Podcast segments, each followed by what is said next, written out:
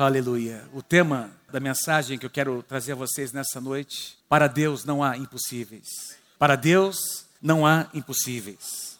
Pastor Trajano ministrou na semana passada uma tremenda palavra, tomando como exemplo um dia no ministério do Senhor Jesus, um dia muito intenso, em que ele começou desde a madrugada, ministrando, tocando, desafiando as pessoas, pregando a palavra, ensinando, curando. O enfoque da mensagem foi esse: quem investe tempo em oração e na palavra sai fortalecido para enfrentar qualquer dificuldade que apareça durante aquele dia. Eu quero continuar falando com vocês, ministrando sobre a nossa postura em Deus. Meu desejo é que você saia daqui nessa noite com a sua fé edificada esperando e aguardando grandes coisas da parte de Deus, porque o nosso Deus é um Deus que reserva grandes coisas para fazer no nosso meio. Amém? Para Deus não há impossível. Mais uma vez. Eu quero iniciar, queridos, fazendo menção aqui a duas declarações que nós encontramos apenas no livro de Lucas. Duas declarações muito fortes que demonstram o poder de Deus, que nosso Deus tem poder para mudar situações que nós muitas vezes chamamos de impossíveis. Nós muitas vezes chamamos de intransponíveis. Mas o nosso Deus é maior, ele tem poder. A primeira delas é, foi quando o anjo Gabriel se apresentou a Maria, falando sobre o poder do Espírito Santo que viria sobre ela para gerar o Messias. E no capítulo 1 de Lucas, no versículo 37, nós lemos o anjo Gabriel declarando: Porque para Deus não haverá impossíveis, para Deus não haverá impossíveis em todas as suas promessas. Quero pedir que você declare comigo bem forte. Vamos lá, Lucas 1,37. Porque para Deus não haverá impossíveis em todas as suas promessas. Deixa eu trazer você para o contexto. Gabriel tinha vindo nos versículos que antecedem, o anjo Gabriel tinha vindo primeiramente para Isabel, mãe de João Batista, uma mulher avançada em dias, estéril, que nunca tinha gerado filhos, e o poder de Deus tocou essa mulher. Ela então achou-se grávida de João Batista. Seis meses depois, o mesmo anjo Gabriel, eu compartilhei sobre isso algumas semanas atrás, se apresenta a Maria, visita Maria para dizer que ela se acharia grávida do Espírito Santo e seria envolvida pelo poder do Espírito Santo para gerar o Messias. E aí Maria pergunta: Mas como isso vai acontecer? E aí o anjo Gabriel faz menção do que havia acontecido com Isabel, dizendo: Lembra daquela tua parente? Ela avançada em dias e estéreo. Ela é avançada em dias e estéreo. E o poder do Senhor tem alcançado ela.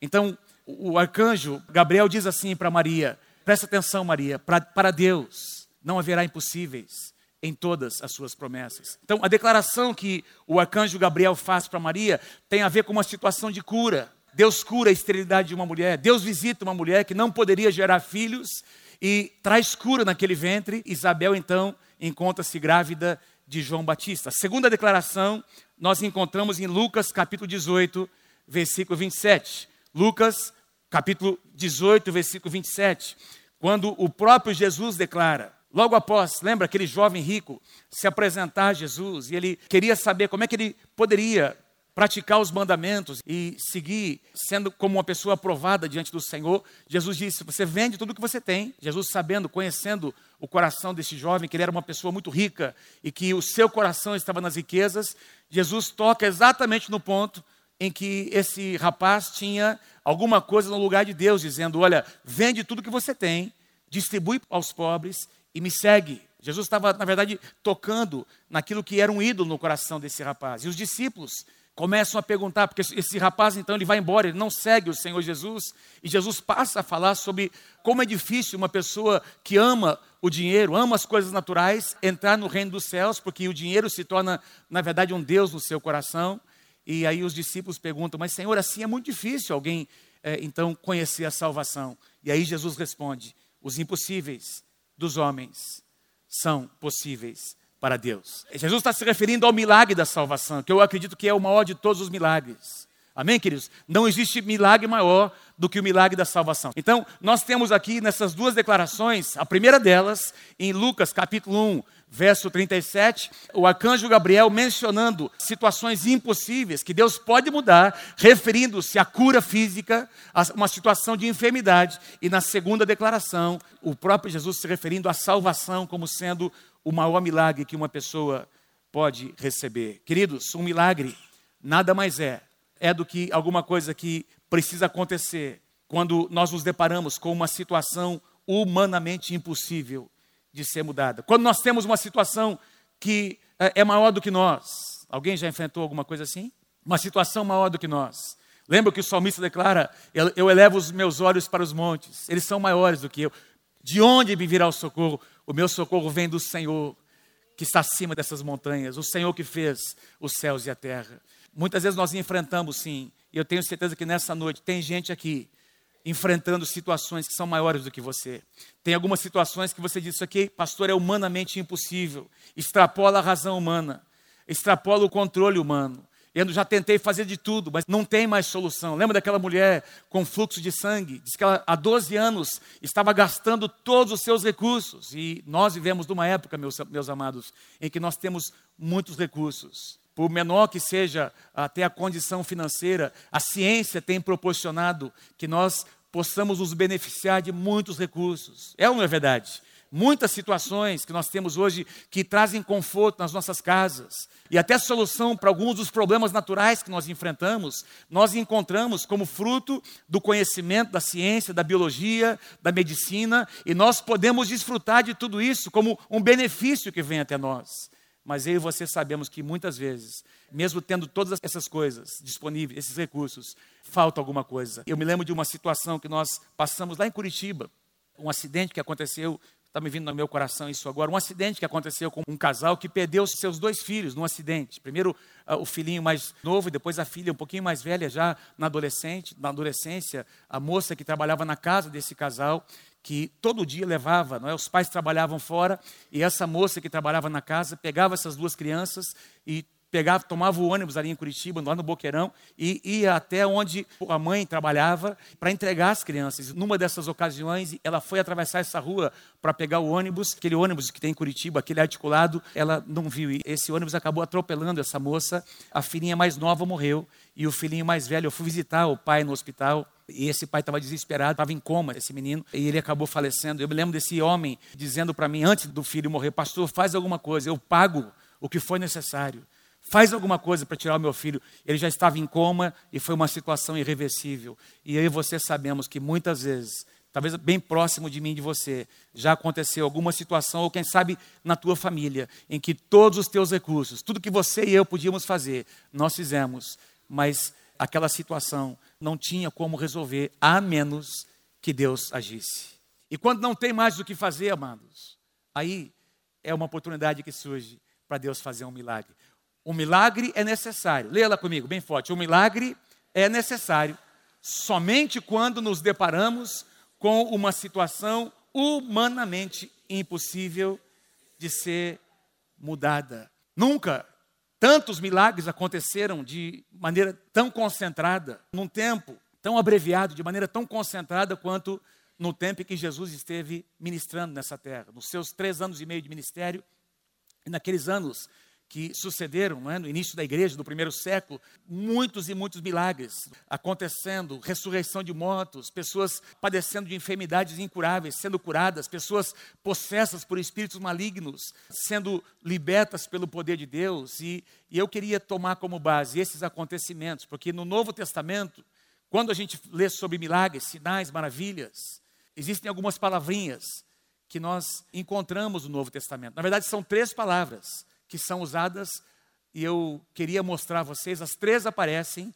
nesta passagem que está aqui em Atos, capítulo 2, no versículo 22. Três palavras gregas que são traduzidas como, diga assim comigo, milagres, maravilhas e sinais. Vamos lá, bem forte comigo. Milagres, maravilhas e sinais.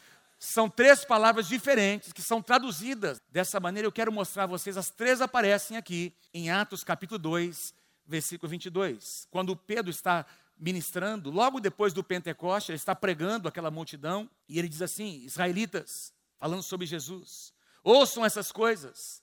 Jesus de Nazaré foi aprovado por Deus diante de vocês por meio de milagres, maravilhas e sinais, por meio de milagres, maravilhas e sinais que Deus fez entre vocês por intermédio dele, por intermédio do Messias, de Jesus. Quando Pedro faz menção a essas três palavrinhas, milagres, maravilhas e sinais, ele está, porque o Novo Testamento foi escrito na língua grega, são três palavras diferentes, eu quero mostrar a vocês que palavras são essas. A primeira delas, a palavra milagres, é a palavra grega dunamis, diga assim comigo, dunamis. A palavra dunamis, queridos, ela significa literalmente poder em ação. Ela significa milagre em operação. É de onde vem a palavra dinamite. De onde vem a palavra dinamite? Quando, por exemplo, o anjo Gabriel visita Maria, ele diz assim: Maria, descerá sobre você, sobre ti, o Espírito Santo, e o poder do Altíssimo, e o dunamis do Altíssimo te envolverá. A gente tem cantado uma canção, uma canção mais antiga que a gente cantava: Descerá sobre ti o Espírito Santo, e o poder do Altíssimo te envolverá. Essa palavra poder é a palavra dunamis. É como se Gabriel estivesse dizendo assim, o anjo: Olha, existe um poder que vai vir sobre você que é comparável, numa linguagem para que fosse entendido, a uma dinamite que Deus vai colocar no seu coração. É a mesma palavrinha que nós encontramos em Atos capítulo 1, versículo 8. Mas receberão, quando Jesus diz aos seus discípulos: Olha, permaneçam em Jerusalém, porque tem uma promessa que virá sobre vocês. Esperem que a promessa venha. E aí Jesus diz: Vocês receberão poder, dunamis quando o Espírito Santo descer sobre vocês. Meus amados, quem aqui tem o Espírito Santo habitando no seu coração? Levanta a sua mão. Vou perguntar de novo: quem tem o Espírito Santo habitando no seu coração? Então fala assim para a pessoa do seu lado: você tem uma dinamite dentro do seu coração, uma dinamite espiritual. Diga assim: o dunamis de Deus está no teu coração. Amém? Então, no teu coração, no meu coração, nesse ambiente aqui, esse ambiente é um ambiente onde milagres podem acontecer. Esse ambiente onde a igreja do Senhor se reúne é um ambiente onde o dunamis está presente. O poder em ação está presente.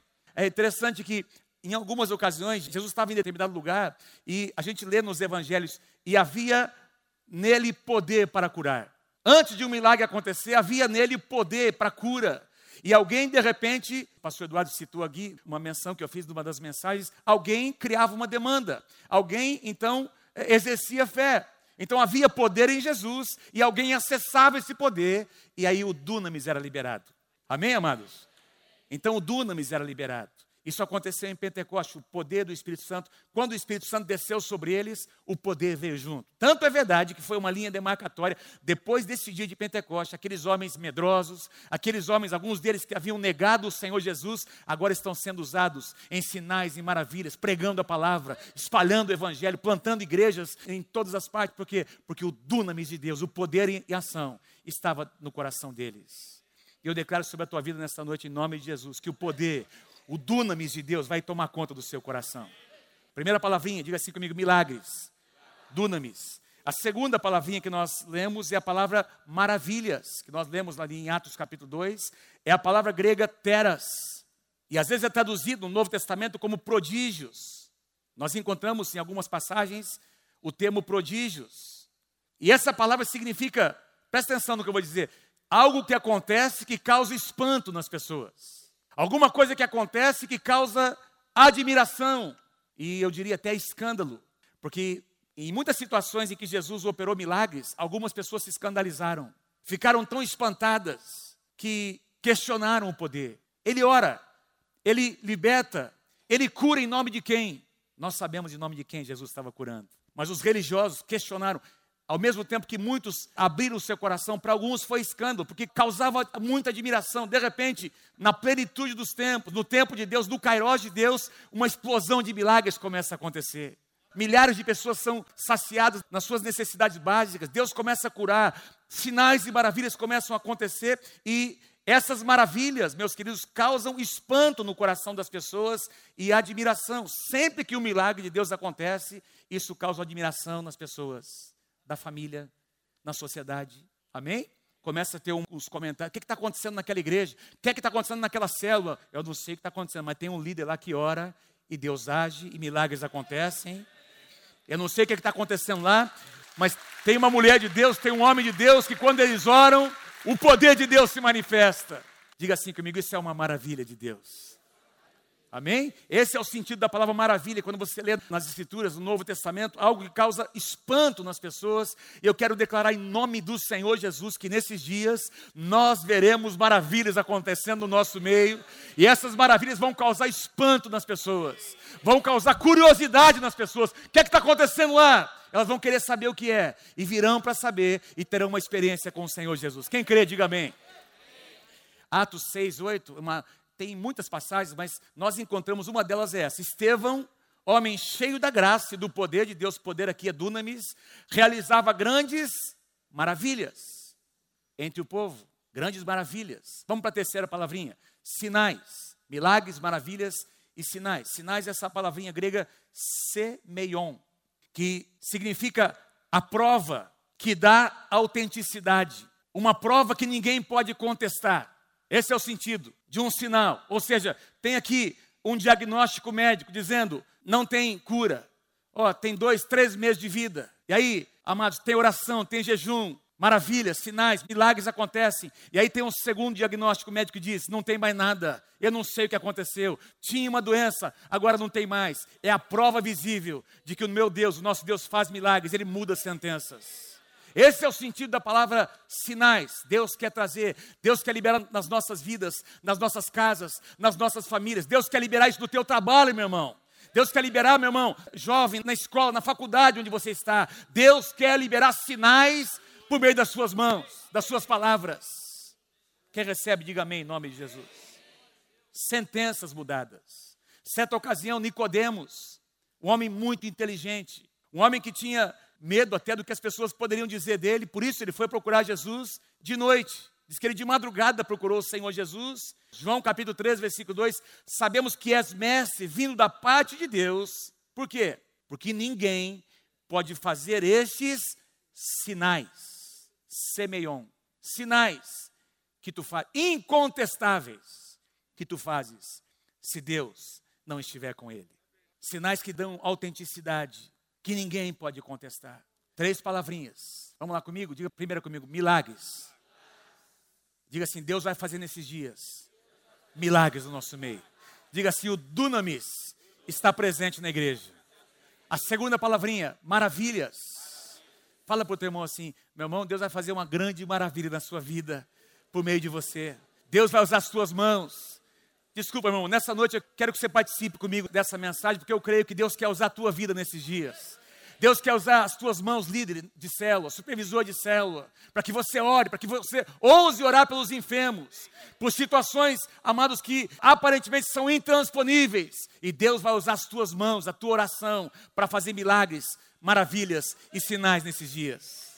Amém. Em nome de Jesus. Sinais. Diga assim comigo: milagres maravilhas e sinais. Agora, o que é o milagre?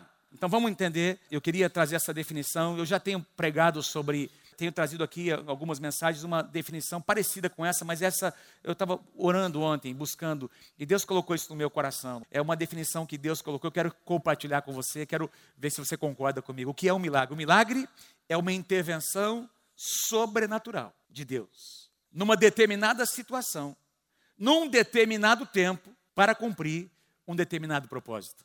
Amém? É uma intervenção, ou seja, as coisas estavam acontecendo, o curso estava indo numa direção, havia toda uma situação que determinava, que dizia: ó, oh, essas águas vão dar aqui nesse lugar. E aí Deus vem e muda o curso daquele rio.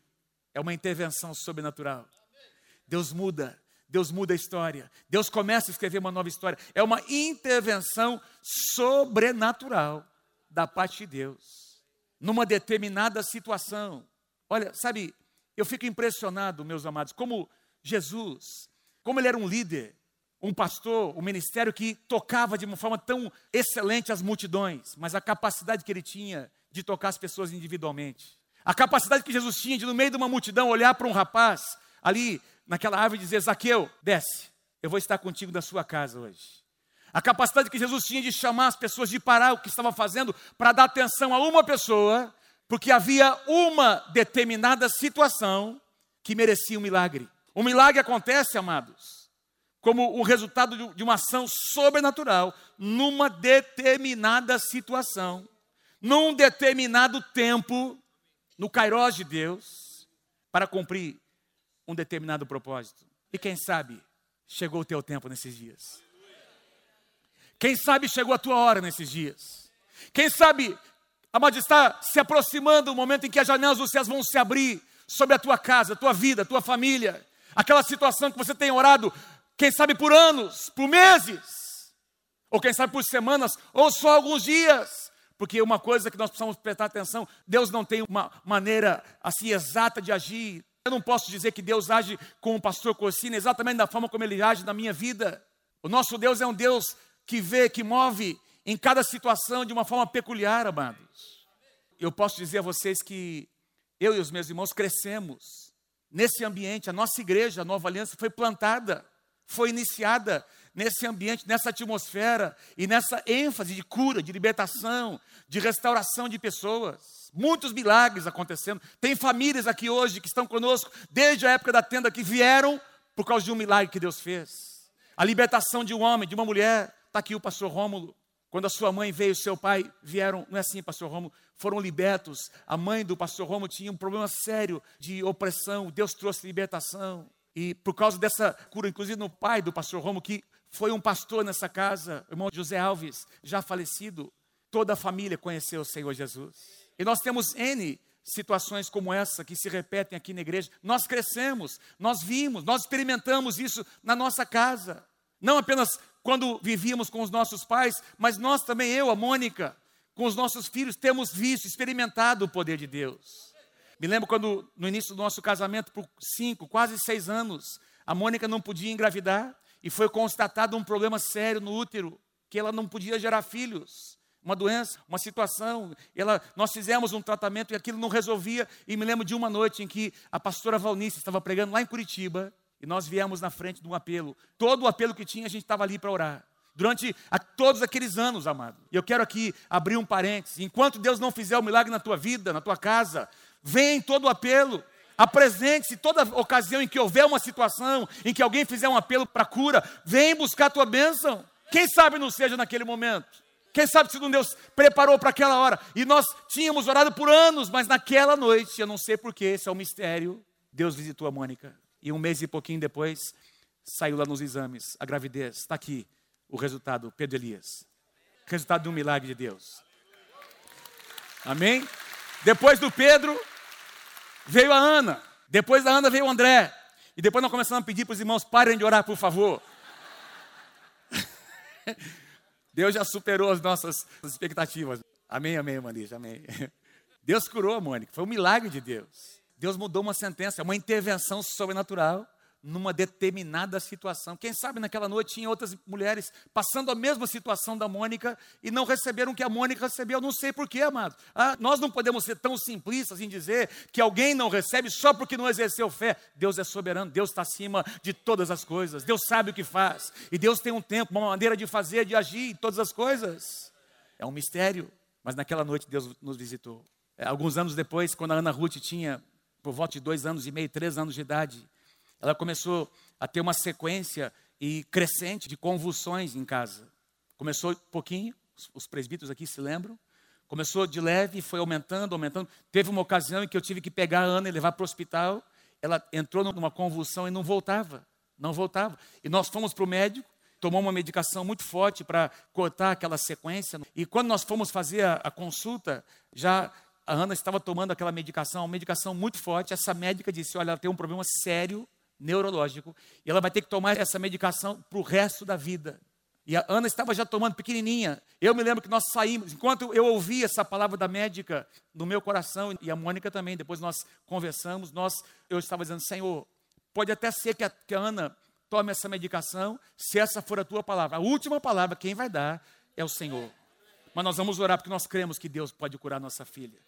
Conversei com a Mônica, ela sentiu a mesma coisa. Saímos daquele consultório, ligamos para os presbíteros, liguei para os meus pais, nós morávamos ainda numa outra casa. Os presbíteros foram lá para nossa casa. E eu me lembro que nós tiramos a roupinha da Ana e ungimos ela todo o corpinho dela. Meu pai orou, nós profetizamos a bênção de Deus e eu e a Mônica entendemos que era o nosso momento, que a nossa hora, que Deus queria intervir naquela situação e assumimos a responsabilidade, porque nós sentimos, não estou dizendo que todos devem fazer isso, nós tivemos a nossa experiência e eu posso dizer a vocês, a Ana nunca mais tomou aquele remédio, ela nunca mais teve uma crise de convulsão, foi completamente curada pelo poder de Deus. Aliás, deixa eu mostrar aqui o meu netinho, né? O Eli Benjamin, filho da Ana e do John, que vocês estão vendo aí? É bonito demais. Meu Deus, olha como parece com o vô esse menino, olha. O nosso segundo neto que nasceu agora, da Ana e do John. A Ana passou um desafio grande, teve até que fazer transfusão de sangue, mas já está em casa, graças a Deus, os irmãos que participaram, que oraram. Agradecemos as orações, mas eu posso dizer a vocês: nosso Deus é um Deus que faz milagres.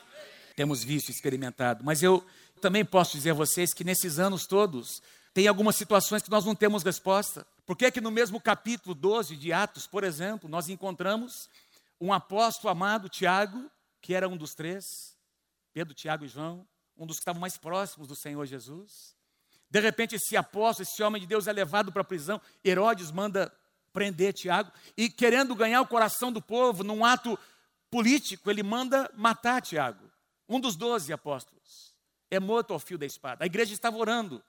E de alguma forma, isso é um mistério, Deus permitiu que aquilo acontecesse que é que Herodes faz? Herodes manda prender Pedro porque ele percebe que a repercussão foi boa, politicamente falando, e diz lá em Atos 12 que ele queria fazer a mesma coisa com o apóstolo Pedro. A igreja está orando. Em resposta à oração da igreja, vocês conhecem a história, as cadeias caem, um anjo vem ali, as portas se abrem, Pedro é liberto daquela prisão, ele vai ali encontrar a igreja que está orando, que está intercedendo, mas tenta responder, por que é que Deus por que, que no mesmo capítulo nós encontramos um apóstolo morrendo e outro sendo liberto? Não sei.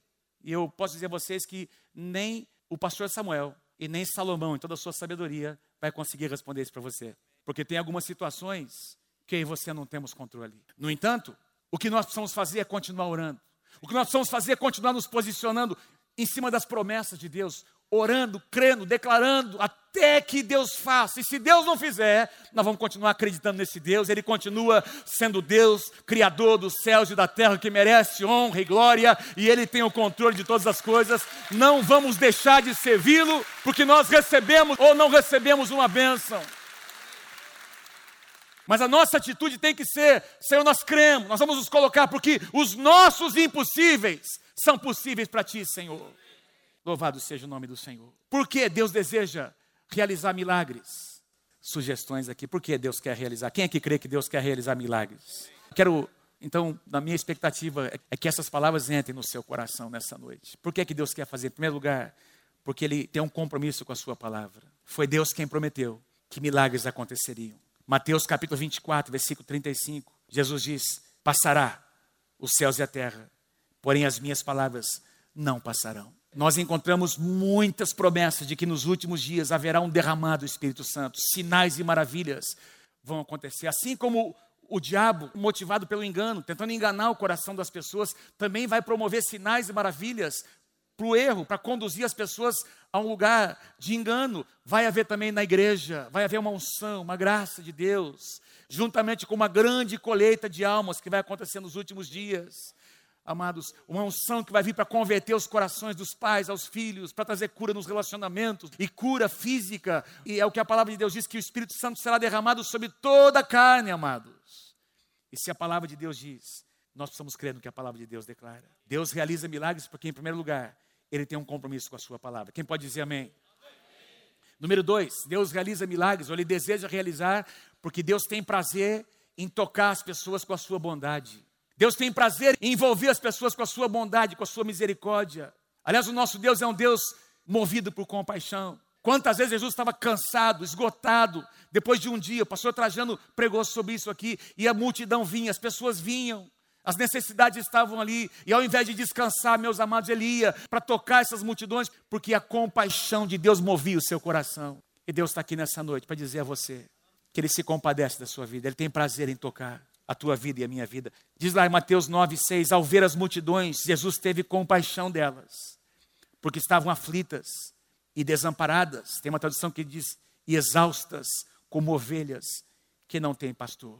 Salmo capítulo 23, versículo 6 diz, certamente que a bondade e a misericórdia me seguirão todos os dias da minha vida e habitarei na casa do Senhor para todo sempre. Quem é que crê que as, as bondades e as misericórdias do Senhor vão te acompanhar, seguir você por onde você for? Diga amém. Amém, queridos? Amém? Diz lá em Lamentações de Jeremias que as suas misericórdias não têm fim, renovam-se a cada manhã. Uma das razões porque Deus quer fazer, operar milagres, é porque o coração de Deus fica ferido com a miséria do homem. O coração de Deus fica ferido com as doenças, com as enfermidades, porque Deus não criou o homem para morrer, Deus não criou o homem para sofrer. O que nós enfrentamos em termos de doenças, de degradação, é porque o pecado entrou na raça humana. Então, o coração de Deus, meus queridos, se condói com isso. E um dia, a palavra de Deus diz que Ele vai enxugar dos nossos olhos toda lágrima. E a morte não vai mais existir, não vai ter mais enfermidade, não vai ter mais sofrimento. Quando o Senhor Jesus vier na sua segunda vinda. Mas até que isso aconteça, uma das razões pelas quais ele deseja curar é para que as pessoas conheçam a sua bondade, a sua misericórdia. Em terceiro lugar, Deus deseja realizar milagres para que a nossa fé seja provada. Eu tenho pregado aqui que é uma interação entre a graça de Deus e a nossa atitude, a nossa fé. Em Marcos capítulo 16, versículos 17 e 18, Jesus disse aos seus discípulos: Estes sinais hão de acompanhar aos pastores e líderes. Esses sinais hão de acompanhar aqueles que fizeram curso de teologia, mestrado, doutorado. Esses sinais hão de acompanhar aqueles que crerem. Quem é que crê no Senhor Jesus? Diga eu creio em nome do Senhor Jesus. Amém? Aqueles que creem, nós, cada um de nós, esses sinais, a mesma palavrinha que nós aprendemos aqui, uma das três palavrinhas sinais incontestáveis, hão de acompanhar aqueles que creem, em meu nome expelirão demônios, falarão novas línguas, pegarão em serpentes, e se alguma coisa mortífera beberem, não lhes fará mal, ou seja, a maldição não vai ter poder. E se impuserem as mãos sobre os enfermos, eles ficarão curados. Nós cremos, na próxima sexta-feira à noite, nós vamos impor as mãos sobre muitas pessoas enfermas, situações que precisam de uma intervenção sobrenatural e nós cremos que vai haver milagres. Milagres vão acontecer aqui, porque a palavra de Deus diz, nós cremos no que a palavra de Deus declara. É promessa da palavra. Quando nós exercemos fé, nós exercitamos. A nossa fé é como músculos que precisam ser exercitados. Se você não exercita, atrofia. Quem é que já? Ai, que dor. Dói aqui e dói ali. Provavelmente é que você está precisando fazer um pouquinho de exercício, não é verdade? A fé é da mesma forma. A fé são como músculos que precisam ser exercitados. Nós precisamos provar, nós precisamos exercitar, nós precisamos lembrar da palavra. E quando eu digo exercer fé, é aquilo que eu ministrei aqui há duas semanas atrás, essa parceria que nós fazemos com Deus na oração, onde nós lembramos das promessas, nós falamos com Deus, Senhor, está escrito na tua palavra, eu creio no que a tua palavra declara. E aí você coloca o teu coração, se Deus vai fazer ou não, é uma questão dele, ele vai decidir, amados. Eu estou falando da nossa atitude. Nós provamos, a nossa fé é provada, a nossa atitude é provada. E quando nós agimos dessa forma, muitas vezes nós vamos experimentar os milagres do Senhor. Número quatro, para envergonhar Satanás. Eu já vou lembrar todas elas, tá? São seis razões pelas quais Deus deseja operar milagres. Para envergonhar Satanás. Em 1 João capítulo 3, versículo 8, olha que coisa linda essa passagem, o que João declara. João resume nessa frase: Para isto se manifestou o Filho de Deus. Claro, ele veio para salvar a humanidade, ele veio para redimir o homem, ele veio para fazer muitas coisas, mas João, ele traz de uma forma concisa. Essa é a razão pela qual Jesus veio em carne como homem. Para isso se manifestou o Filho de Deus, para destruir as obras do diabo. E quais são as obras do diabo? João, capítulo 10, versículo 10, nos, nos responde: O ladrão vem para roubar, matar e destruir.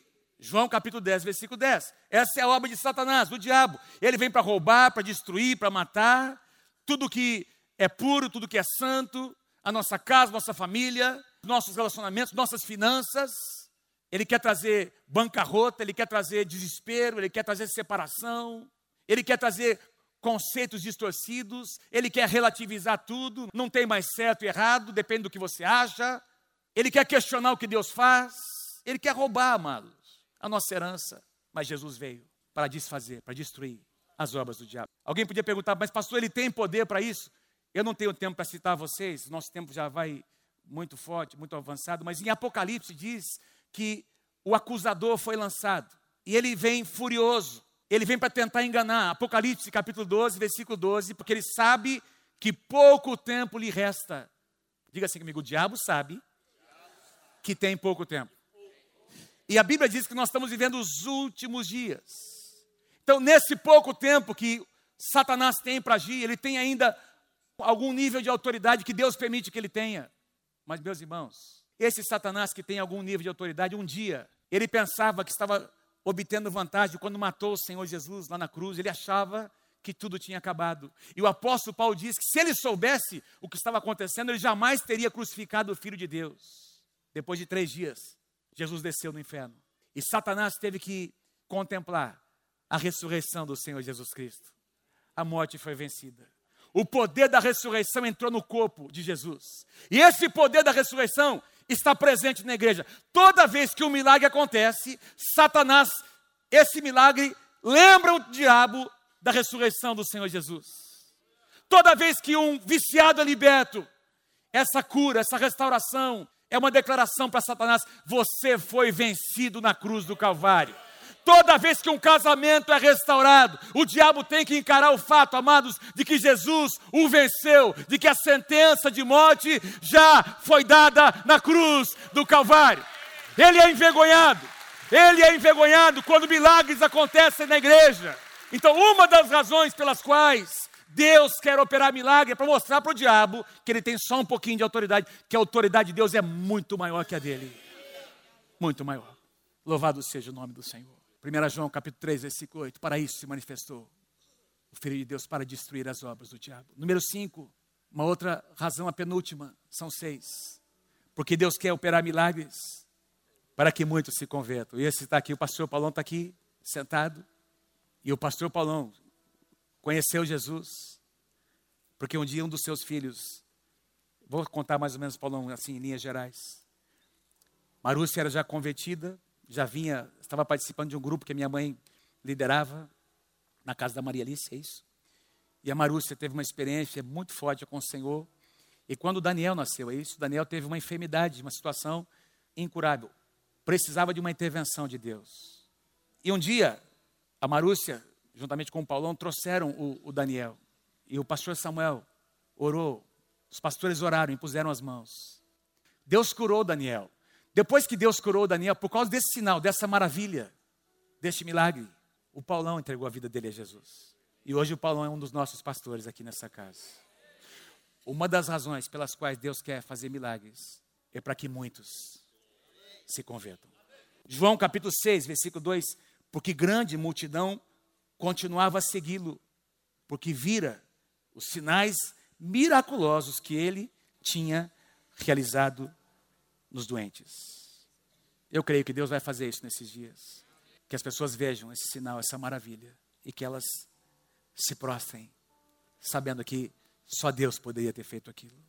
Em último lugar, para concluir, Deus deseja realizar milagres para que a glória, a honra, volte para Ele. É no nome do Senhor Jesus que milagres acontecem. Nós não estamos aqui fazendo oração em nome de um grande profeta, de um grande homem, de uma grande mulher de Deus, senão nós estamos aqui dizendo: será curado em nome do Senhor Jesus Cristo, será liberto em nome do Senhor Jesus Cristo, será restaurado em nome do Senhor Jesus Cristo. E quando o milagre acontecer, agora não será de um homem, de uma mulher, que foi apenas o canal para que a bênção chegasse, a glória volta para quem merece a honra e a glória. Mateus capítulo 5, versículo 16. Assim brilhe a luz de vocês diante dos homens, para que vejam as suas boas obras e glorifiquem ao Pai de vocês que está nos céus. Amém? Vamos dizer uns, uns aos outros aí, Deus vai fazer milagres nesses dias. Prepara o seu coração. Prepara o seu coração.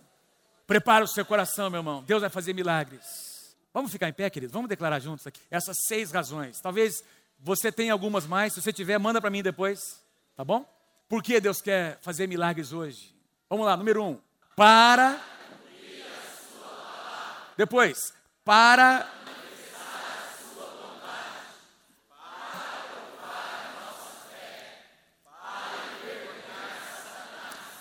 para que muitos e para que Deus seja glorificado. Amém. Uh! Vamos cantar essa canção mais uma vez. Quero pedir que você não saia, vou orar com você ainda nessa noite. Vamos orar por essa semana, pela vigília que nós teremos na sexta-feira. Quero que você cante agora com toda a tua energia, a tua força, essa canção que diz que o Senhor é poderoso, que o poder da ressurreição está sobre nós.